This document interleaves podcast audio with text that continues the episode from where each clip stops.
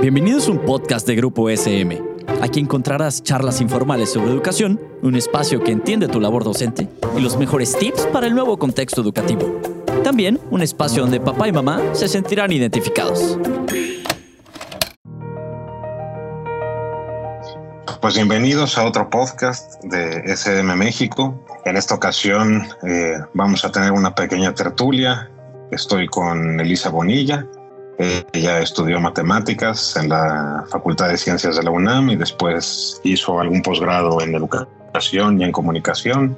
Estuvo trabajando en la SEP mucho tiempo. Eh, también fue directora de la Fundación SM y directora editorial de SM México. Y después regresó a la SEP a sacar el, el currículum de 2017. Mi nombre es Alfredo Taque, bienvenidos a este episodio. Yo soy el director de producto de SM México, soy el responsable de crear estas experiencias de aprendizaje. Pues nada, mi querida Elisa, ¿cómo estás? Buenos días, buenas tardes, buenas noches, depende de cuándo nos escuchen. Hola Alfredo, qué gusto. Pues muchísimas gracias por la invitación y un saludo a todo el auditorio. Pues muchas gracias, mi querida Elisa. Eh, yo quiero platicar contigo algunos temas que tienen que ver con estas últimas noticias de que van a vacunar a los profes ahora en mayo y que todo parece ser que el siguiente ciclo escolar podríamos comenzar de nuevo en, en presencial. Y bueno, lo primero que me gustaría que platiquemos un poco es eh, cómo ves esta brecha educativa que se está creando en esta generación, ¿no? En estos niños que llevan ciclo y medio, la mayoría de manera virtual y tratando de aprender lo poco que han podido aprender en este tiempo. Creo que la crisis que hemos vivido esto por el COVID eh, es inédita para tiempos recientes, para tiempos modernos, seguramente para nuestro país, Tal vez no para otros, por ejemplo, en países de África la crisis del ébola también cerró las escuelas durante varios meses, esto en algunos lugares más tiempo, en otros menos. México es tal vez uno de los países eh, que lleva con las escuelas más tiempo cerradas. Eh, hay distintos países, tanto en, el continente americano como en el mundo, que ya desde hace un rato están eh, de regreso en las aulas. Eh, hay que decir que el regreso, Alfredo, la experiencia que ya existe, eh, no es un regreso exactamente a como lo conocíamos en el mes de marzo de, de 2020. Es un regreso donde todas las medidas de sana distancia se siguen manteniendo, tanto de control al ingreso, como de lavado de manos, como de distancia. Y en ese sentido se están utilizando eh, espacios eh, como los patios, incluso he leído, eh, me parecen muy interesantes, escuelas públicas que han tomado la calle, han cerrado el espacio de calle que tienen enfrente de la escuela y han sacado las bancas a la calle, ¿no? Entonces, por una parte, el, regreso no es necesariamente regresar a lo que conocíamos. Por el otro lado, algunas escuelas están regresando eh, parcialmente, es decir, no en el horario completo o no todos los días, o eh, partiendo la población y haciendo también un trabajo híbrido. Entonces, en el caso de México, la autoridad educativa todavía no se ha manifestado con claridad ni sobre los tiempos de la vuelta ni sobre las modalidades específicas. Yo, yo lo que creo es que eh, lo que sí debería estar ocurriendo, que, no está ocurriendo y que yo celebro que tú lo hagas aquí, es una, un análisis y una discusión colectiva de cómo deberíamos volver, ¿no? O sea, que, y cuáles son las medidas que tenemos que tomar. Y, y a mí me gustaría ver un poco más de, de libertad a nivel local de cada escuela para poder tomar algunas de las decisiones dependiendo del contexto eh, de, cada una, que no siempre eh, las decisiones generales, sobre todo en una circunstancia de tanta diversidad como la que estamos viendo, pueden ser las más, las más oportunas. Claro.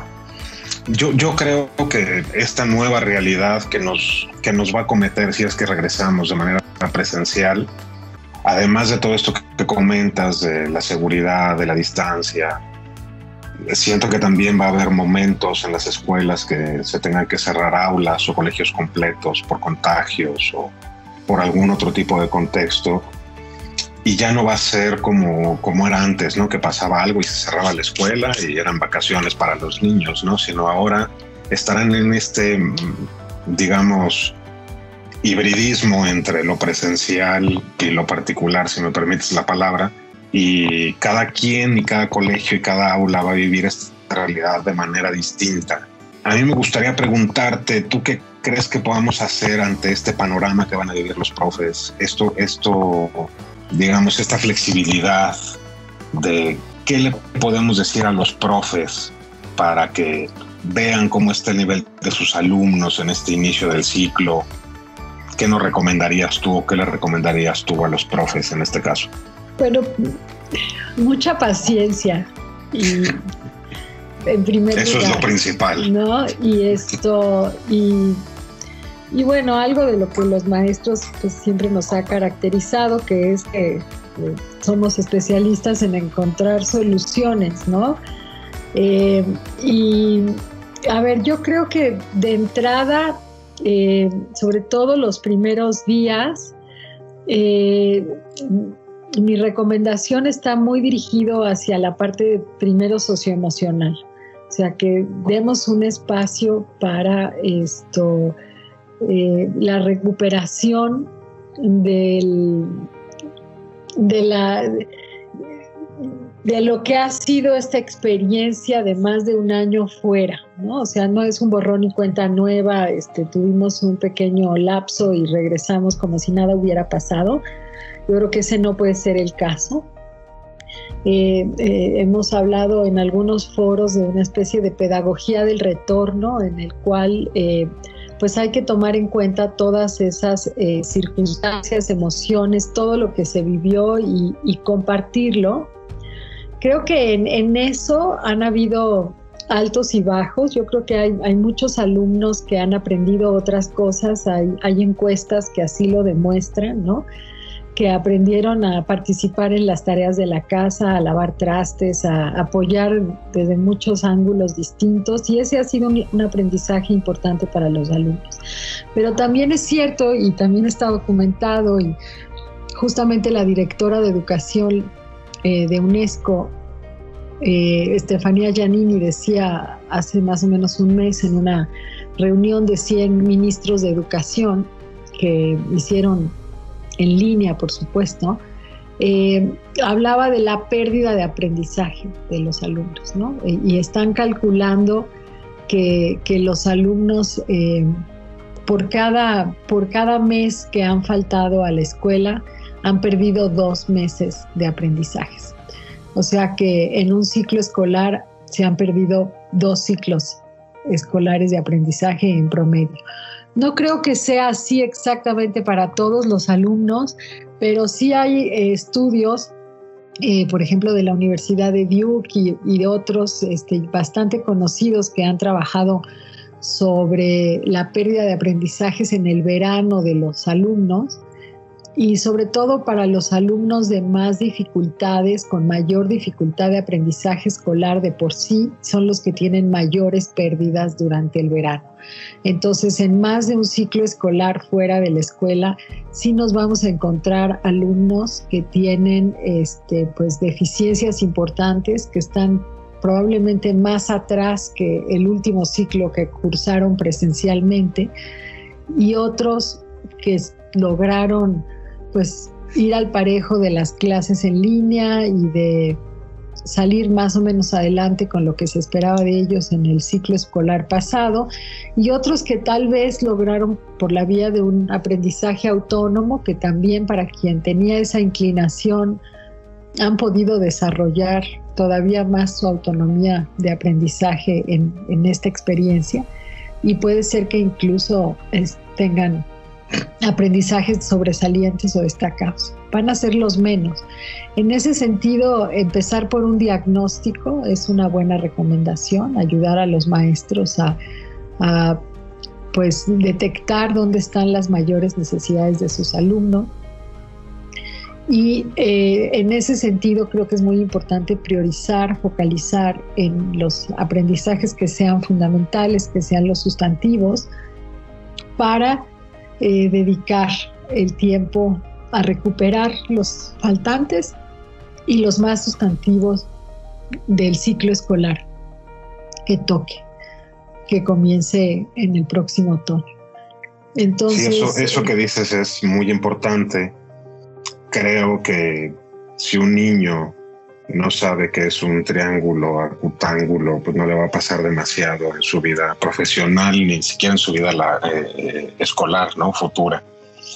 Pero si no saben multiplicar, dividir, sacar una proporción o algún otro tipo de aprendizaje, van a tener un problema fuerte a nivel personal, a nivel educativo en los siguientes niveles. A los Piensa en los niños de primero de primaria que estaban aprendiendo a leer y a escribir en, la escuela y que se pasaron todo el año este, pues tratando de dilucidar a distancia con padres que a lo mejor no tuvieron toda la oportunidad de estar con ellos. Y la verdad es que los padres tampoco pues tienen la preparación para enseñar algo tan complicado como es leer y escribir. Pareciera que es algo fácil, pero la tendencia de tratar de enseñar las letras y sus sonidos ya está más que demostrado que no es el método más adecuado y que, los alumnos este, no aprenden por ahí, ¿no? Entonces alguien, un niño, una niña que, que esté entrando en segundo o en tercero, este, sin todas las herramientas eh, del dominio alfabético que se necesita para enfrentarse a, pues a leer otro tipo de textos, etcétera, este, si se va quedando con ese rezago, puede ser absolutamente catastrófico para su vida personal y laboral futura. ¿no? Entonces, en ese sentido, creo. que sí las escuelas tienen que hacer un ejercicio de diagnóstico y tienen que tener estrategias concretas eh, pues para atender situaciones como estas, ¿no? Este, eh, y creo que en, la parte académica, con mucha claridad en lo que se refiere al dominio de la lengua escrita, eh, al dominio eh, numérico del pensamiento matemático, de, todos los, los, problemas que se te pueden presentar en la vida diaria y ser capaz de, sacar un buen porcentaje, de entender qué es la proporcionalidad, etcétera. Y en el conocimiento científico lo mismo. Yo me he estado muy sorprendida a lo largo de todo este año de, de encierro COVID en los que nos han bombardeado con tantas gráficas y información numérica sobre, sobre esta enfermedad, sobre los contagios, etcétera. ¿Cuánto trabajo tiene la población en general para entender, eh, pues, información tanto científica como, como numérica, esto que estadística. estadística que debería ser completamente básica, ¿no? y que claramente no tenemos, ¿no? Por ejemplo, esto, todavía el cuestionamiento de si debemos vacunarnos o no, en fin, una serie de cosas que uno pensaría que, si hay un, desarrollo científico mínimo, ¿no? Se, entiende por qué el dejarse de vacunar pone en riesgo a toda la población, ¿no? Eh, y son, y son, son conocimientos esto, pues de los que yo llamaría fundamentales en los que tendríamos que, enfocarnos pues no solamente en el próximo ciclo escolar, en los próximos dos o tres ciclos sin duda, y a lo mejor incluso abre una tendencia fuerte que nos permita profundizar en esos conocimientos y, hacer lo que desde hace tiempo venimos buscando, que es que el currículo no sea una hectárea con un centímetro de profundidad, sino que sea mucho más acotado y nos permita profundizar más porque es lo que nos ayuda a un mejor desarrollo cognitivo de los alumnos y las alumnas. Perfecto. Lo último con lo que me quedo de esto, de este comentario que hiciste de las vacaciones, ¿qué nos recomendarías para evitar ese hueco cuando estamos fuera de la escuela? Bueno, eh, yo creo que antes de salir, todavía a este ciclo escolar le quedan algunas semanas antes de terminar. Yo creo que los profesores podrían tratar de eh, diagnosticar dónde están las necesidades de los alumnos y podrían eh, tratar de apoyarlos durante el verano. Eh, tal vez no de manera directa, porque los maestros también tienen que descansar y, yo pienso que los alumnos también deben descansar, pero sí recomendaría justamente porque las pérdidas durante el verano, las pérdidas de aprendizaje son conocidas este, y estudiadas desde hace tiempo, que no ahondaran todavía más la brecha que, que ya puede haberse dado durante el año COVID y pues que dedicaran un, tiempo a la lectura esto, todos los días, que, mantuvieran un interés por el tema del aprendizaje eh, durante el verano, y que les permita de esta forma entrar en el siguiente ciclo escolar eh, con mejores condiciones que habiendo cerrado la página y olvidándonos hasta finales de agosto o principios de septiembre eh, por completo de la escuela, porque, porque sí hay muchas cosas en riesgo y, pues habría que tratar de paliarlo. Pues mi querida Elisa, no me queda más que darte las gracias por este tiempo. Al contrario, muchas gracias a ustedes. Un gusto siempre estar por aquí. Igualmente, y les mandamos un abrazo a todos nuestros radioescuchas. Hasta luego. Bye.